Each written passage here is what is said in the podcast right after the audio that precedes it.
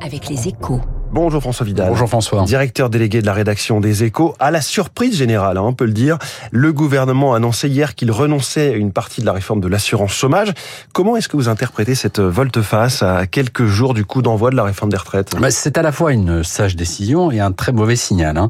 Une sage décision parce que le volet auquel l'exécutif renonce était un chiffon rouge pour les organisations syndicales.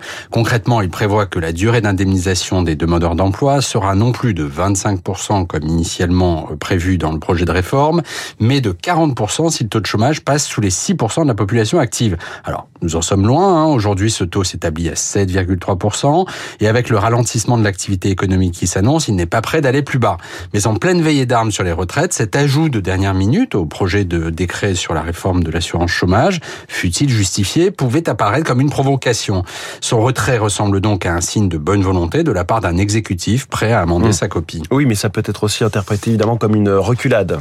Oui, c'est comme cela que les syndicats et les oppositions ont voulu le, voir hier, et c'est évidemment de bonne guerre.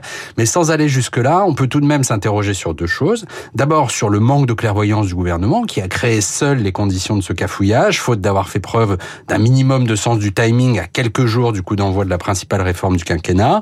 Dans les prochaines semaines, ce genre d'erreur de pilotage sera interdite. L'autre question porte sur la capacité de l'exécutif à tenir son cap dans la bataille des retraites qui va s'ouvrir, car il se dégage de cette séquence une forme de fébrilité euh, qui n'augure rien de bon, un bien mauvais signal, alors que de leur côté, les syndicats, eux, restent inflexibles. Merci François Vidal sur ce recul du gouvernement sur l'assurance chômage et on va continuer à parler évidemment de réforme des retraites et d'assurance chômage dans les jours et dans les semaines qui viennent, je le pense. François Vidal, directeur délégué de la rédaction des Échos, les Échos qui titrent ce matin, qui font leur une sur le timide retour des touristes chinois. On en reparlera dans trois quarts d'heure avec David Barou dans son décryptage. Dans 30 secondes, les stars de